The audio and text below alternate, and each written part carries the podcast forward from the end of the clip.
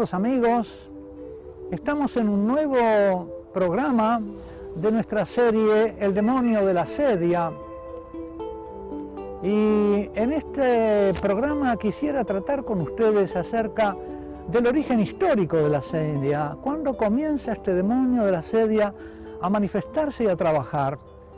Porque ese origen de la sedia nos puede iluminar acerca de cómo después ha seguido trabajando a lo largo de todo el tiempo, contemporáneamente con la obra y el designio divino a través de la historia, desde los comienzos y seguirá hasta su fin. Me refiero a la aparición de la serpiente en el relato del pecado original. Dice, leemos en el libro de la sabiduría, uno de los libros de la Sagrada Escritura, que por envidia por asedia del diablo, entró la muerte en el mundo. Por asedia del diablo, entró la muerte en la humanidad. Y esta muerte reina sobre aquellos que le pertenecen. En cambio, sobre los que han sido salvados por nuestro Señor Jesucristo, del poderío del demonio de la sedia, aquellos que conocemos el bien, que conocemos al Padre, se nos abre la puerta de la vida eterna. Quiero con ustedes comenzar entonces, remontarnos en, nuestro, en nuestra memoria al relato del libro del Génesis, del comienzo del libro del Génesis. Pero antes quisiera mirar de un solo vistazo, como nos enseña a hacerlo el Catecismo de la Iglesia Católica, la Sagrada Escritura que nos trae la revelación de Dios acerca del sentido de su obra creadora desde el principio al fin. Nos dice el Catecismo de la Iglesia Católica que la Sagrada Escritura comienza con un festín de bodas, con una fiesta de bodas, y termina al final del libro del Apocalipsis con otra fiesta de bodas que se prepara.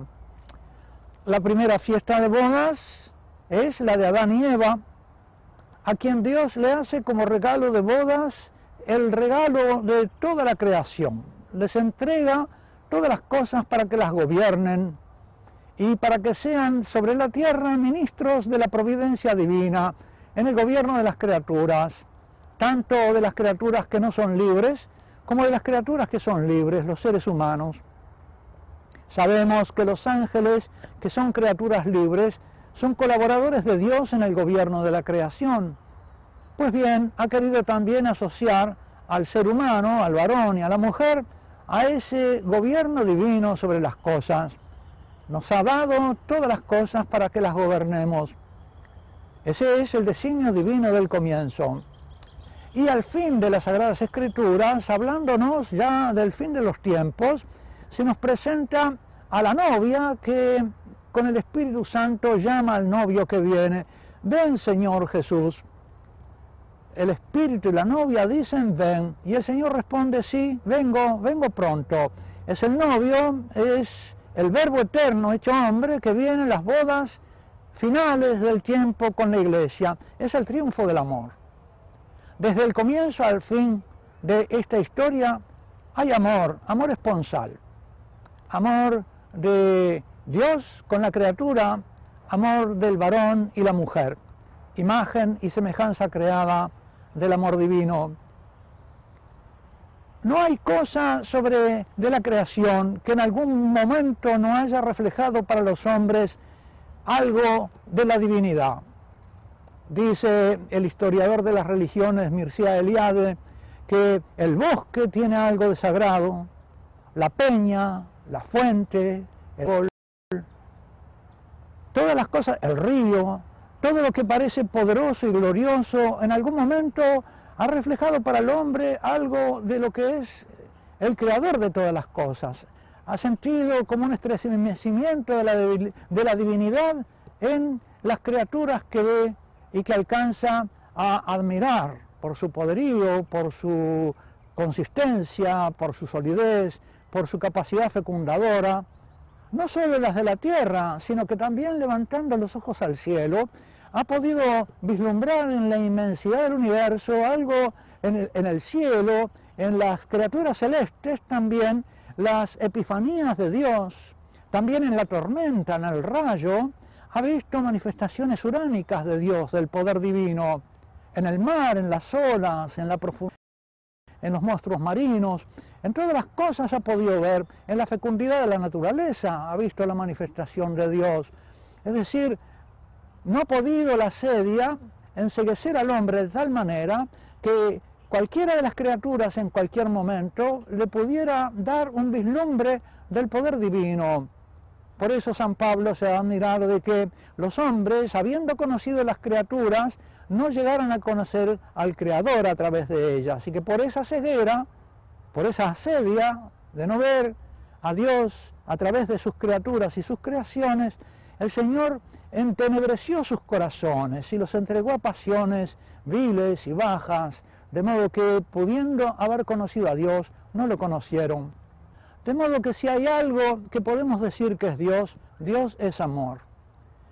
El amor que experimentamos las criaturas, aún las criaturas caídas después del pecado original, en aquellos momentos en que eh, la naturaleza, no destruida por el pecado, sino eh, herida, deja traslucir el designio divino primero de nuestra imagen y semejanza divina. Dios es amor. Y el amor es, el amor creado es lo que mejor lo refleja, a pesar de cualquier herida del pecado original que pueda tener. Pues bien, la sedia, el demonio de la sedia, es contrario al amor, es tristeza por el amor, es miedo al amor, es indiferencia ante el amor, es oposición al amor. El demonio de la tristeza, nos dice nuestro Señor Jesucristo, en las Sagradas Escrituras, en el Evangelio de San Juan, es homicida desde el principio. Odia en el hombre la capacidad de amar, que es lo que lo asemeja a Dios, y por lo tanto quiere destruirlo, no quiere que haya hombre sobre la tierra. Comprendemos así el sentido que tiene la imagen, la frase bíblica del libro de la sabiduría. Por envidia, por asedia del diablo, entró la muerte en el mundo por el odio, por la tristeza del demonio que no quiere una imagen viviente de Dios, ya que no puede destruir al Dios mismo, quiere destruir su imagen, no quiere que haya hombre sobre la tierra. Él es homicida desde el principio. Y si no puede destruir al ser humano portador de esta naturaleza amorosa y destinada al amor, al menos quiere corromper su capacidad de amar. Por eso, si vamos al relato del origen, encontraremos la explicación en ese drama pequeño del origen de cómo surgió históricamente esa impugnación demoníaca, ese ataque demoníaco a la criatura para destruir su imagen y semejanza. Recordemos la historia del Génesis. Se nos presenta como una obertura en el capítulo primero de esta gran obra y después como un pequeño drama en tres actos. La obertura nos resume la preparación del gran banquete de bodas de Adán y Eva, en que Dios en una semana prepara el banquete.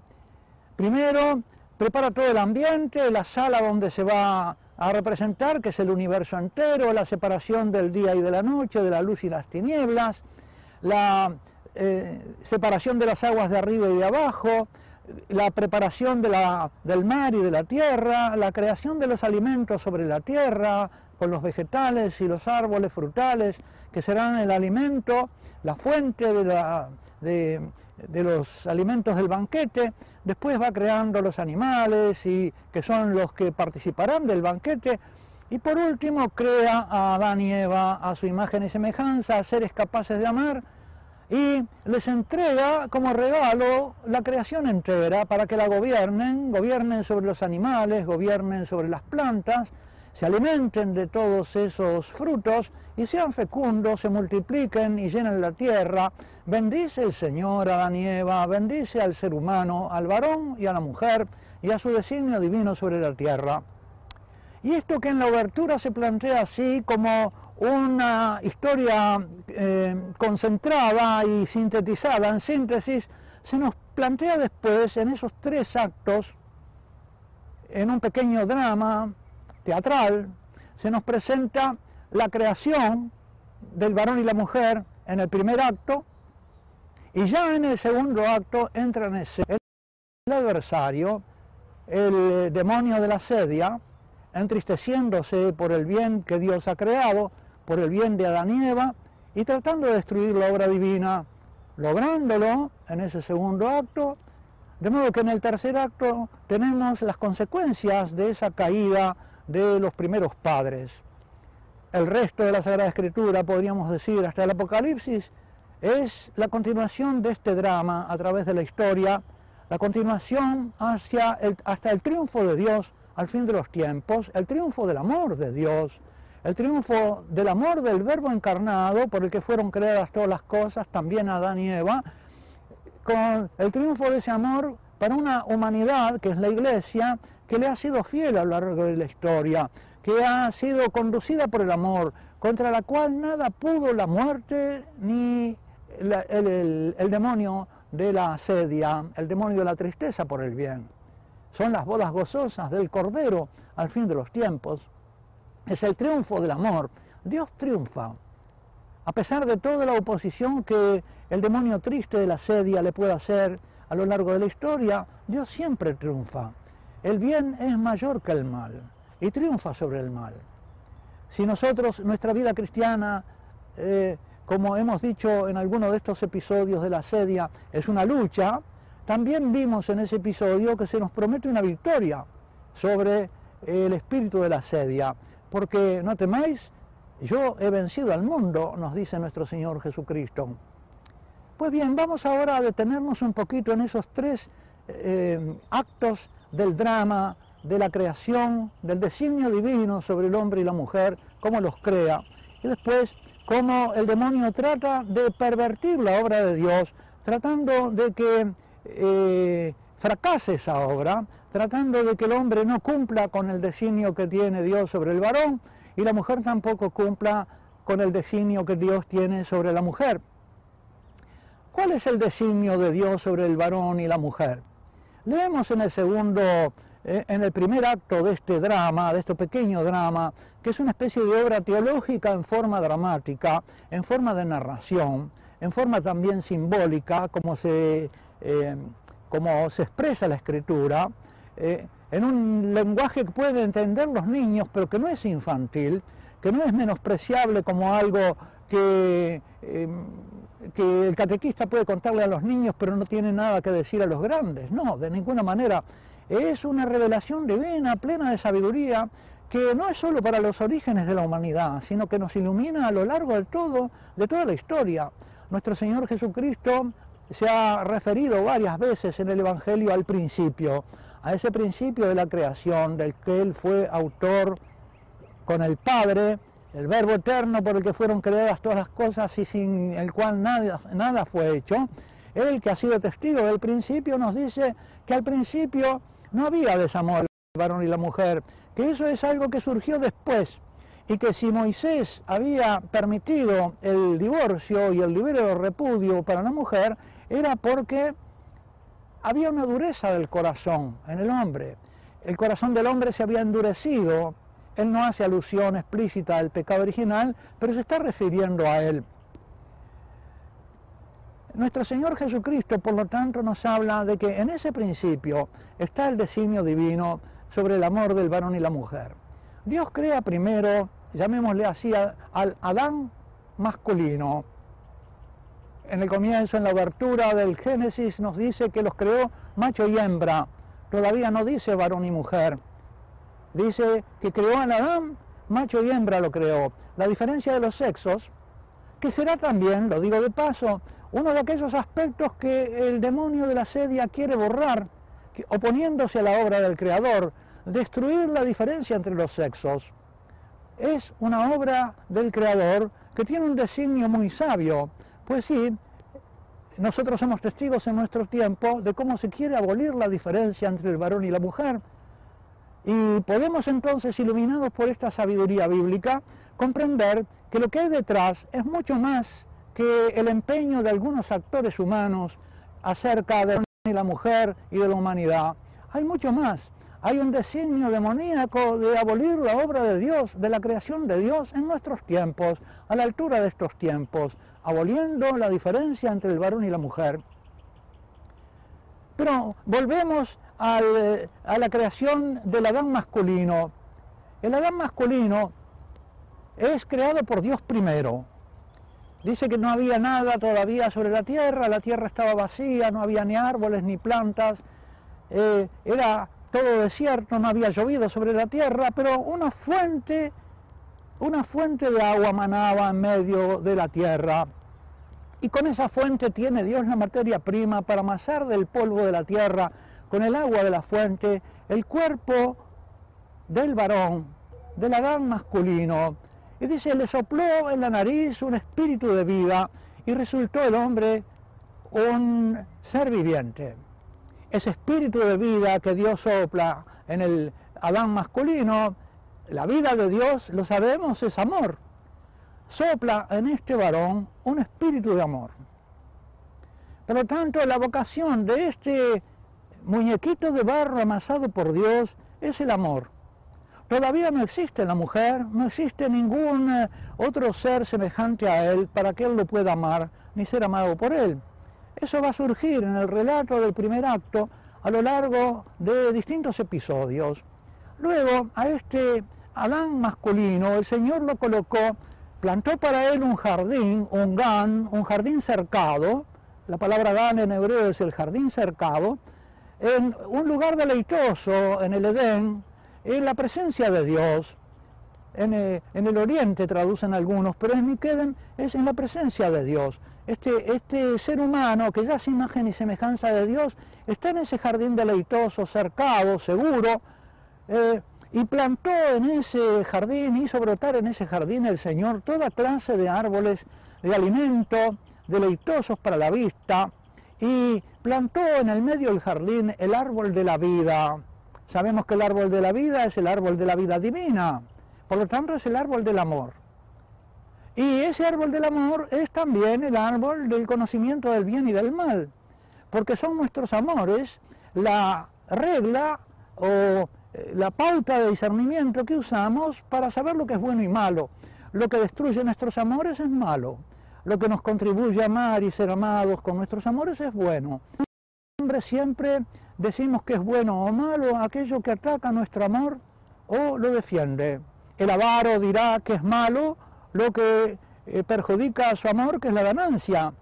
Y dirá que es bueno lo que le da ganancias. Y así cada uno, según su amor, juzga lo bueno y lo malo.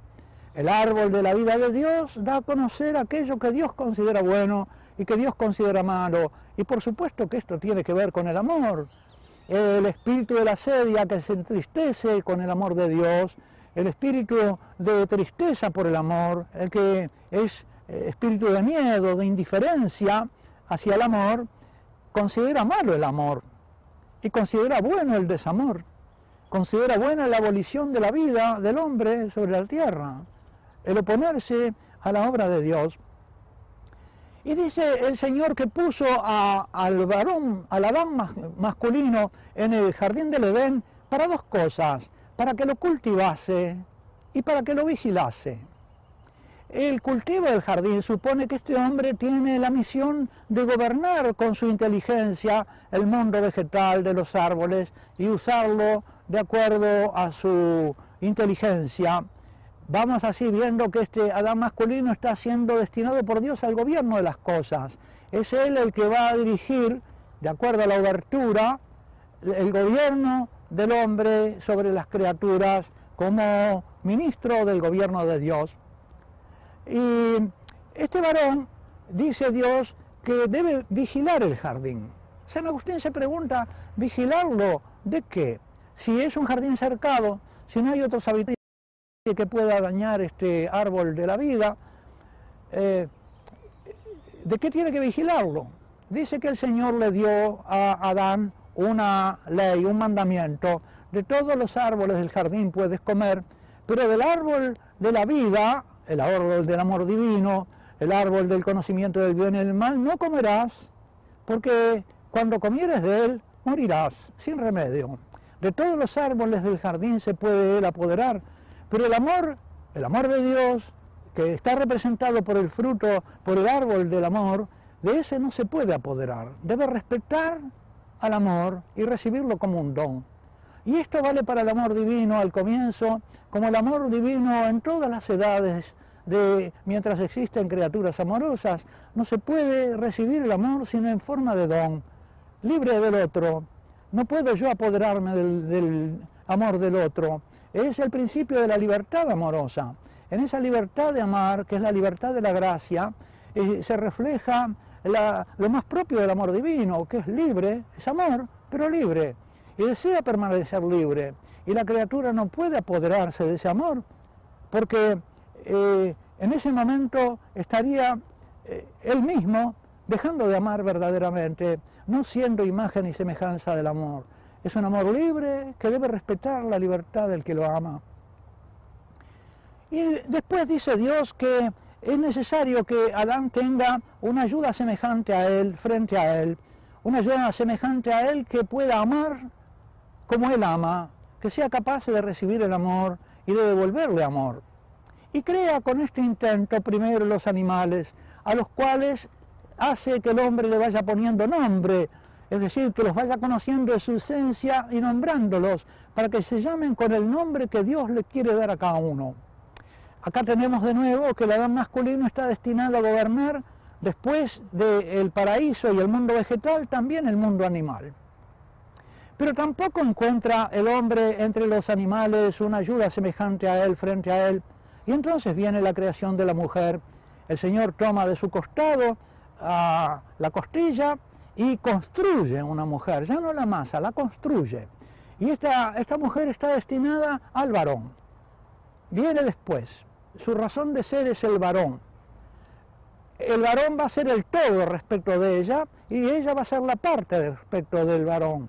Ninguno de los, de los dos estará completo sin el otro, pero de manera diversa. El varón le faltará una parte, a la mujer le faltará la referencia, el todo referencial al cual ella pertenece y sin el cual no se encuentra a sí misma y por la unión del amor serán dos uno solo. Se restaurará la unidad del todo con la parte y la parte con el todo.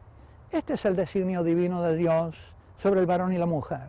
Segundo acto, viene la serpiente a tratar de destruir este designio divino y le dice a la mujer que Dios sabe eh, que si comen del fruto del árbol del bien y del mal, serán como Él, serán como dioses. Porque ese árbol de del amor, el árbol de la vida y del conocimiento del bien y del mal, es la cruz de nuestro Señor Jesucristo. Y en su momento estaba previsto que nos fuera dado el fruto del amor divino, eh, la gracia de Dios, el, don del amor divino. Pero lo que le sugiere Satanás a Eva y le hace de alguna manera suponer es que Dios nunca se lo va a dar. Y ahí está la mentira del demonio, la seducción, el engaño. Con lo cual impulsa a Eva a que trate de apoderarse por sí misma del fruto apetecible para la vista y bueno para comer, el fruto del amor divino. Y este es el pecado de Eva, querer apoderarse del amor, querer apoderarse, adueñarse de Dios y del amor de Dios. Y de esta manera entonces se se corrompe eh, el designio de Dios sobre la mujer, que quiere hacerse como Dios, cuando ella en realidad tendría que haber sido ministro del amor divino para el varón, servidora del amor divino para el varón. Dios la creó a ella, dice la Sagrada Escritura, la construyó, como se construye un templo, una ciudad o una casa, un ser habitable, un ser acogedor, capaz de recibir al otro, en su interior, en su corazón, como María que guardaba todas las cosas de su hijo en su corazón. Esa capacidad hospitalaria del corazón de la mujer de guardar a los que ama dentro de sí misma, de no solamente a su niño gestándolo, sino también en su corazón guardarse a los que ama. Eso es lo que hace de ella como un edificio, como una casa, como una mansión del amor. A eso estaba destinada. Pues bien, eh, logra el demonio engañarla para que la mujer se apodere del amor y eh, ella invita a Adán a que coma y el varón también come. ¿En qué consiste el pecado de Adán, en cambio? El pecado de Adán consiste más bien en, la, en desertar de las misiones divinas. Él que había tenido que ser el guardián y el vigilante del árbol de la vida, no lo vigila. Él que tenía que haber sido el guardián y el gobernante de su mujer, tampoco. Él tampoco gobierna de alguna manera esa serpiente que se presta a servir como eh, vehículo visible del espíritu invisible y que entra también en esa escena dramática él tenía que haber corregido a su esposa y no la corrige, debía haberse negado a comer y por complacerla a ella desobedece también. De modo que el pecado más propio de la mujer es por transgresión y el pecado más propio del varón es primero por omisión y luego también por transgresión. Y esto va a tener consecuencias, esta, este sucumbir bajo el ataque de la sedia va a tener consecuencias para la mujer y para el varón. No me tengo en las consecuencias para la serpiente, que es la primera que es castigada o a la que se declaran sus penas en el tercer acto de este pequeño drama inicial del el origen de la humanidad. Las consecuencias de la sedia son la abolición del varón, la abolición de la mujer. La abolición del varón porque ya no cumplió los designios divinos a los que estaba destinado y la abolición de la mujer porque eh, tampoco cumplió los designios propios. Esto es obra de la sedia y esto tendrá consecuencia en el futuro. El varón tiende a borrarse de sus responsabilidades y la mujer, a veces obligada por la necesidad, tiene que eh, asumir las, eh, responsabilidades que el varón no asume y con eso dejar las suyas propias. Eh, con esto queda, espero, suficientemente bosquejado, con la brevedad que nos impone el tiempo, este, este comienzo del mal de la sedia que trata de abolir la obra divina en sus comienzos. Hasta el próximo programa.